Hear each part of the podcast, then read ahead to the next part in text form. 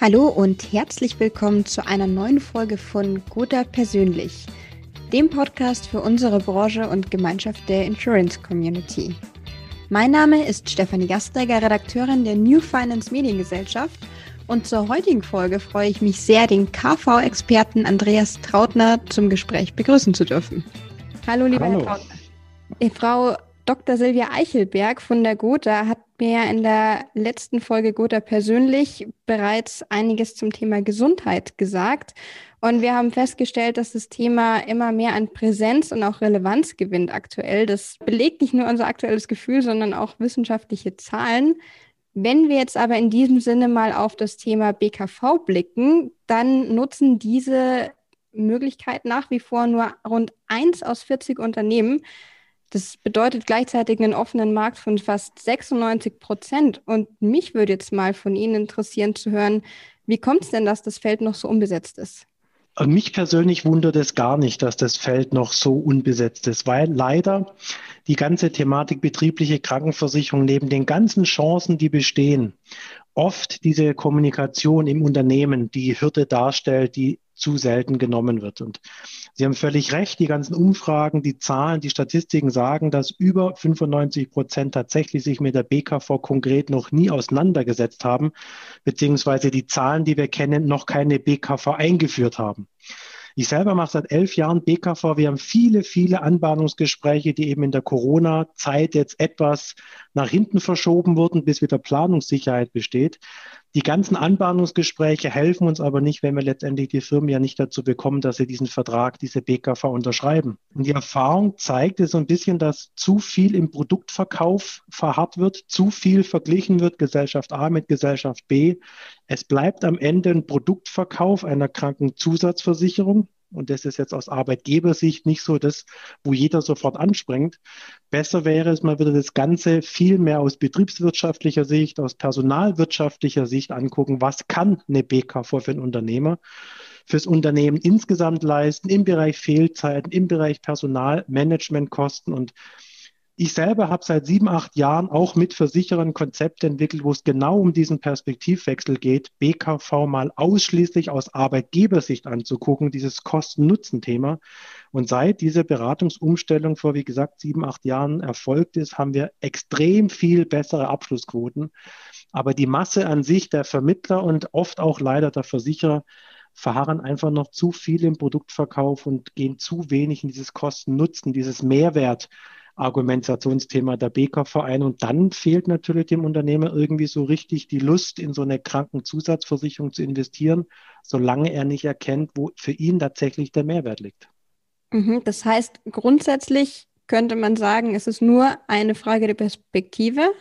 Nur vielleicht nicht, aber grundsätzlich geht es deutlich mehr darum, den Arbeitgeber da abzuholen, wo er seine Probleme hat. Mitarbeiterbindung, Fachkräftemangel, das ganze Fehlzeitenmanagement, jetzt ganz, man spürt es ja durch dieses ganze Thema Corona, Homeoffice, wo die Leute immer mehr zu Hause arbeiten, Quarantäne, wo die Leute einfach nicht in die Firma kommen können. Also das Interesse aus Arbeitgebersicht ist definitiv da. Das ergeben ja die ganzen Umfragen, dass diese betriebliche Krankenversicherung eigentlich als die wichtigste Lohnnebenleistung angesehen wird.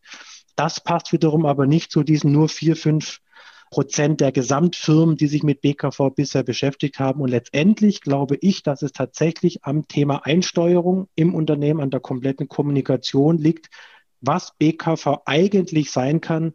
Und das ist eben mehr wie eine Zusatzversicherung. Also aus meiner Perspektive ist es dieses, dieser Beratungsansatz an sich, der entweder den Arbeitnehmer mitnimmt, wenn ich eine Zusatzversicherung verkaufe. Ich muss aber den mhm. Unternehmer überzeugen, also muss ich dem seine Argumentations- und Entscheidungsprozesse mitnehmen. Und das ist am Ende betriebswirtschaftlich, personalwirtschaftliche Gesichtspunkte. Also im Prinzip muss die Win-Win-Situation für alle Beteiligten erkannt werden. Definitiv, weil sonst würde kein Unternehmer ein Investment tätigen, man bleibt dann oft bei den Kosten einer Krankenzusatzversicherung hängen, was so der typische Verkaufskiller ist, wenn man die Kosten nicht wegargumentiert bekommt. Mhm. Und eine Win-Win-Situation haben Sie immer dann, wenn man eine Investition tätigt, die ganz schnell belegbaren Return on Investment hat. Und das würde mit der BKV im Bereich Personalkosten ganz einfach gehen. Und diese Beratungsansätze, dieses Perspektive einnehmen des Arbeitgebers, da liegt meistens der größte Knackpunkt, dass eben die Bedarfsfelder da sind, aber die Unterschriften der Verträge noch nicht annähernd in der Form vorliegen. Mhm. Es klingt, als wäre das durchaus umsetzbar. Vielen Dank auch schon mal für diese Hinweise. Bevor jetzt unsere Zuhörer schon mal an den Hörer rennen, bitte noch kurz da bleiben, denn ich habe noch eine andere Frage. Wir haben schon gehört von Ihnen, ein Argument, wieso weniger BKV abgeschlossen wird, ist, dass man zu sehr auf Produktebene verharrt in der Ansicht. Was ist denn jetzt Ihrer Meinung nach ein KO-Argument für eine BKV, mit dem der Vermittler zu seinem Kunden gehen kann? Echtes K.O.-Kriterium bei der Einsteuerung, Vorstellung der BKV im Unternehmen? Da gibt es keins.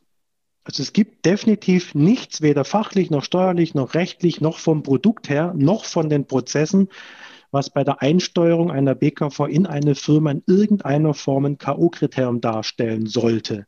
Das, was immer wieder kritisch gefragt wird, ist natürlich, wie arbeitsaufwendig, wie viel Personal muss ein Unternehmer zur Verfügung stellen, um dieses ganze Abwicklungsthema, das Einsteuern, die Prozesse, das An- und Abmelden von Mitarbeitern zu machen. Aber das ist ein genauso gleicher Verwaltungsvorgang, wie wenn Sie VL, vermögenswirksame Leistung, an abmelden, wie wenn Sie BAV an- und abmelden, Mitarbeiter kommen, Mitarbeiter gehen. Also rein von den Prozessen, wenn es mal eingesteuert ist, ist es ein ganz kleiner Verwaltungsaufwand, aber ein grundsätzliches K.O.-Kriterium, eine BKV nicht zu machen, gibt es einfach nicht. Man muss halt nur die richtigen Argumente finden, warum die BKV einen viel, viel größeren Mehrwert hat, wie eben nur eine Zusatzversicherung. Aber per se ein K.O.-Kriterium kann ich an der BKV definitiv nicht finden. Und haben Sie ein Lieblingsargument als Kriterium dafür? Personalkosten. Das gesamte deutsche Arbeitssystem ist aufgebaut auf Mitarbeitern, Mitarbeiterinnen. Das Durchschnittsbelegschaftsalter nimmt immer mehr zu. Und ich beschreibe das halt immer mehr auf dieser eher technischen, betriebswirtschaftlichen Basis, auf dem Faktor Maschine-Mensch. Hier sind Sie eine junge Frau, ich bin schon im Mittelalter. Jemand, der Ende 50 ist, hat einfach eine ganz andere Betriebsstundenzeit auf seinen Schultern. Das heißt, die Lebensarbeitszeit. Und je mehr Betriebsstunden die Maschine Mensch hat, je mehr Verschleißerscheinungen entstehen, je mehr Fehleranfälligkeiten entstehen, je mehr Reparaturanfälligkeit besteht. Wenn man das Ganze auf das Thema Gesundheit überträgt, jeder, der ein Auto hat, jeder, der eine Maschine hat, weiß, du musst ein Software-Update machen. Das wäre im Bereich Gesundheit eine Vorsorgeuntersuchung. Du brauchst, wenn ein Unfall da ist, ganz schnell einen Ersatzwagen. Das wären Mitarbeiter, die ersetzt werden müssen. Fachkräftemangel ganz schwierig. Also brauche ich irgendein Steuerungsinstrument, um mich von meinen Mitbewerbern im Bereich Personalakquise abzuheben. Mhm. Und wenn meine bestehenden Mitarbeiter einen Unfall, einen Schaden haben, brauche ich schnellstmöglich einen Werkstatttermin, wo der Mitarbeiter vom Meister, vom Profi repariert wird, mit dem einzigen Ziel, was ein Unternehmer hat. Die schnellstmöglichste Rückkehr gesund an den Arbeitsplatz. Wenn ich das Ganze eben auf die Maschine Mensch runterbreche, ist das Thema Vorsorgetarif oder auch ein Budgettarif, das Thema Früherkennung, Service, Wartungsvertrag. Und wenn es tatsächlich um Fehler der Maschine Mensch geht, durchs Älterwerden, durch diese Anzahl der Betriebsstunden, dann geht es um den schnellstmöglichen Fachwerkstattvertrag und das wäre übertragen auf die BKV zum Beispiel ganz wichtig, dieser stationäre Tarif. Eine sehr einleuchtende Metapher. die absolut nachvollziehbar klingt. Jetzt sind Sie selber ja nicht nur Experte für Krankenversicherungen, sondern auch diplomierter Sportwissenschaftler. Das hat auch Frau Dr. Silvia Eichelberg zu ihrer Nominierungsfrage inspiriert und sie würde gerne von Ihnen wissen, was denn Ihr ultimativer Tipp ist, um sich im Homeoffice fit zu halten. Struktur. Und so wie man gewohnt ist, wenn man normalerweise an seinen externen Arbeitsplatz fährt, hat man eine Struktur. Wann steht man auf? Wann ist Frühstück? Wann geht man die Arbeit? Man hat viel, viel mehr Bewegung, auch wenn es nur der Weg vom Haus ins Auto ist, vom Auto in, in das Büro, in die Firma. Das Ganze hat ganz viel mit Struktur und Zeitmanagement zu tun. Also sich trotzdem einen festen Zeitplan machen, immer zu gleichen Zeiten, idealerweise im Büro zu sein. Der ganze Körper, der Herzschlag, die Atmung, der Puls, alles hat mit Rhythmus zu tun. Und genauso ist für viele die größte Schwierigkeit im Homeoffice, dieses Thema Rhythmus, Struktur zu haben. Dazu gehört natürlich eine Ernährung, dazu gehört ein entsprechendes Zeitmanagement der Pausen und alles hat mit Struktur zu tun, dass eben das Homeoffice-Thema nicht in der Form sich letztendlich negativ verändert, dass man, man sieht es ja und hört es häufig, nur noch ungepflegt in der Jogginghose vorm Rechner sitzt, weil er sieht ja einen keiner, weder Kamera noch in irgendeiner Form ein Kollege. Also ist es wirklich Struktur und Struktur ist wiederum Disziplin und all diese Bereiche, dieses schöne Work-Life-Balance, was man immer so, so definiert, dieses Gleichgewicht Beruf, Gesundheit und auch Familie gehört mit Sicherheit dazu, wenn man im Homeoffice arbeitet. Natürlich hatte ich das Ganze mal gelernt, studiert, aber das trotzdem in die Praxis zu übertragen, fällt fiel mir am Anfang auch nicht so ganz leicht. Aber nachdem ich halt die theoretischen Hintergründe weiß, weiß ich einfach, welche Stellschrauben einfacher zu bedienen sind, um aufs richtige Ergebnis zu kommen. Aber die ganz klassische Empfehlung an alle Kollegen, die wirklich mit Homeoffice sich seit 14, 15 Monaten rumquälen, ist wirklich eine Struktur in den Alltag zu schaffen, Struktur von aktiver Arbeit, Pausenzeiten, Ernährung und natürlich auch das Thema Bewegung. Und dann ist es, glaube ich, sogar eher eine viel größere Chance, Beruf, Familie zu verbinden über das Homeoffice, wie wenn man wirklich Montag bis Freitag extern den Arbeitsplatz besucht. Also letztendlich ist die Chance, glaube ich, größer, wenn man es richtig macht, wie so dieses, ach, ich komme nicht mehr so richtig raus. Was wahrscheinlich alle kennen, auch viele unserer Zuhörer. Aber das Schöne an Struktur ist ja, würde ich mal sagen, dass es dann irgendwann in Routine umschwenkt. Routine ist, wenn ich es aus vertrieblicher Sicht jetzt angucke, wenn ich viel auf Vertriebstagen und Schulungen unterwegs bin, ist mein Argument immer, Routine ist ein Killer für den Vertrieb viele Dinge so vorauszusetzen, das muss der Kunde doch wissen, dass wir in der Routine unsere Begeisterung, unsere, was ist eigentlich wirklich Homeoffice, welche Chancen es bietet. Man vernebelt so ein bisschen von der Perspektive, das ist alles normal, dann kommt so eine gewisse Leichtsinnigkeit dazu, dass man nicht mehr so ganz strukturell den Tagesablauf gestaltet. Also letztendlich ist es ganz viel Disziplin und wie gesagt, wenn man sich grundsätzlich von der Einstellung her darauf freut, dass Homeoffice mehr Chancen hat, mehr Möglichkeiten, wie extern in die Arbeit zu gehen. Bei mir persönlich, das kann ich ja gerne sagen, äh, neun Monate alte Tochter im Haus und natürlich macht mhm. es für mich sehr viel mehr Sinn, morgens beim Frühstück, abends beim Bett gehen, dabei zu sein, wie wenn du vier, fünf Tage die Woche extern in Hotels auf Seminaren unterwegs bist. Auch das hat alles mit Zeitmanagement zu tun ohne zu schmälern, dass ich mich wieder wahnsinnig freue, wenn es endlich wieder draußen so richtig losgeht. Aber das Homeoffice-Thema ist eigentlich, wenn man es richtig macht, vielfach ein effektiveres Arbeiten, wie dieses ganze Thema Logistik, Reise zu haben. Ich finde es super. Kann ich mir vorstellen, ist auch sehr verständlich, was eben da für Vorteile auch mitschwingen. Die kennen wir inzwischen alle. Was mich jetzt noch interessieren würde, wie kam denn der Umschwung bei Ihnen vom diplomierten Sportwissenschaftler zum Versicherungsmakler? Das hat ein bisschen historisch den Hintergrund, dass ich schon immer super gerne Sport gemacht habe. Ich komme aus dem Leistungssportbereich, wollte damals immer noch Medizin studieren. Das war in den Ende der 90er Jahre. Dann hat dieser Weg mit Medizin und Krankenhausassistenzstellen hat mich da nicht so wirklich gereizt. Und deswegen habe ich immer eine Kombination zwischen Medizin und Sport gesucht. Und das war eben dann dieser Studiengang Diplom-Sportwissenschaft für Präventions- und Rehabilitationssport, der natürlich jetzt für das Thema Gesundheit, BKV extrem wertvoll ist, da Hintergrundwissen zu haben. Mhm. Aber mein Vater war schon immer Geschäftsführer von Firmen und deswegen das Thema Finanzen hat mich schon immer extrem interessiert, wie man eigentlich aus nackten schwarzen Zahlen auf dem weißen Blatt Papier eine lebendige Idee, irgendwas doch kreativ schaffen kann. Und das hat ganz viel mit dem Thema Geld zu tun.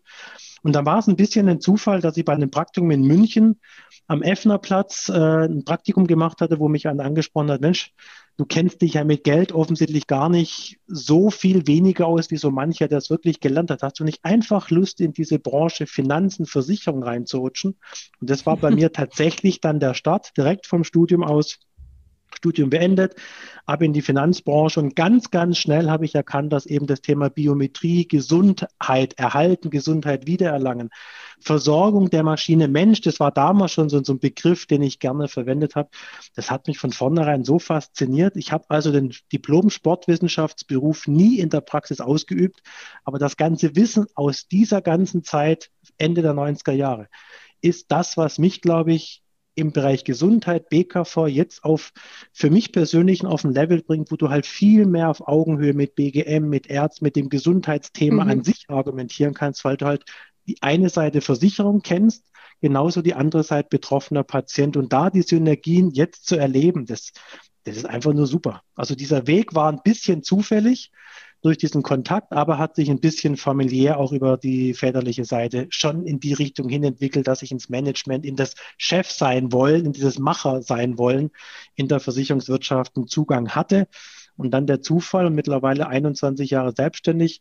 Es macht Spaß. Ich habe noch ein paar Jahre und glaube auch in dem Alter zu sein, wo man merkt, dass Gesunderhaltung, gesund sein, unser Kapital, unser Körper gehe wieder auf die Maschine Mensch, die Software, unsere Psyche, deswegen Zeitmanagementstruktur im Alltag, unsere Hardware, unser Körper, dass du die nur einmal hast. Und wenn man die nicht vernünftig pflegt, dann kommt man irgendwann in das Thema Ersatzteile bekommen, mhm. immer mehr Werkstatttermine.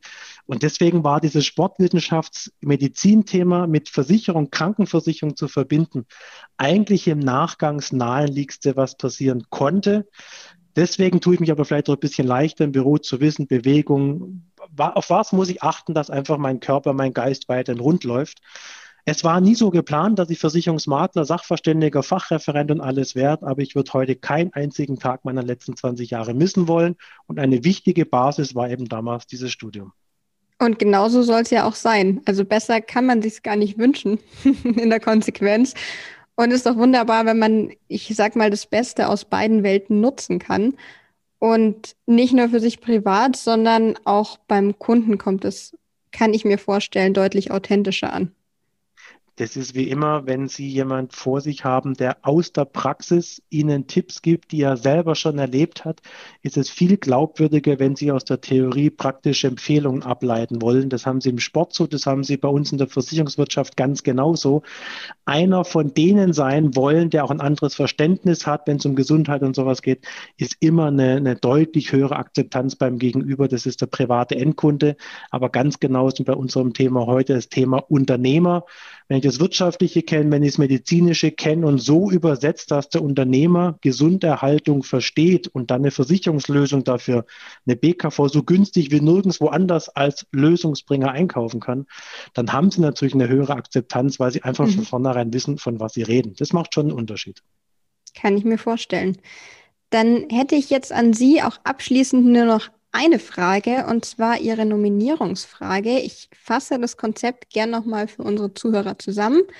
Der jeweilige Interviewgast der aktuellen Folge nominiert einen Branchenkollegen oder eine Bro Branchenkollegin ihrer oder seiner Wahl für die darauffolgende Folge und bei der Nominierung eben immer mit dabei auch gleich eine Nominierungsfrage an den nächsten Gast. Ja, lieber Herr Trautner, wen würden Sie denn gerne nominieren für die nächste Folge? Ich würde gerne einen Herrn in dem Fall nominieren, und zwar den Herrn Rainer Ebenkamp, Verantwortlicher zum Thema betriebliche Krankenversicherung bei der Gotha aus folgendem Grund. Mhm. Das ganze Thema BKV und dann die Anerkennung, die die Wirkung beim Arbeitgeber hat mit Prozessen zu tun, mit einfachen Prozessen, mit einfachen Abwicklungen, mit einfachen, verständlichen Produkten. Und nachdem die Gotha jetzt im letzten Jahr auch einen Budgettarif in der BKV auf den Markt gebracht hat, sicher ganz viel auch aus der Feder von Herrn Ebenkamp, geht es noch mehr in die einfachen Prozesse, in das Thema Arbeitgeberportal. Und da ist er, glaube ich, eine ganz, ganz gute Adresse, um dieses ganze Thema Prozesse, Digitalisierung, Verbindung von Unternehmen zum Versicherer spielen zu können. Insofern hier ganz gerne den Rainer Ebenkamp als Leiter von der BKV-Abteilung der Gotha Versicherung. Mhm. Und haben Sie eine konkrete Frage an ihn? Ganz konkrete Frage an Ebenkamp. Wann schafft die Gotha es, ein digitales Tool auf den Markt zu bringen, dem der Arbeitgeber vollumfänglich An- und Abmeldungen von Mitarbeitern umsetzen kann? Dann sind wir hier sehr gespannt auf die Antwort. Es geht also wieder zurück in die Gotha. Wir bleiben aber noch beim Thema BKV, was auch einmal mehr bestätigt, wie viel das Thema noch hergibt. Und Ihnen, Herr Trautner, vielen Dank für dieses tolle Gespräch.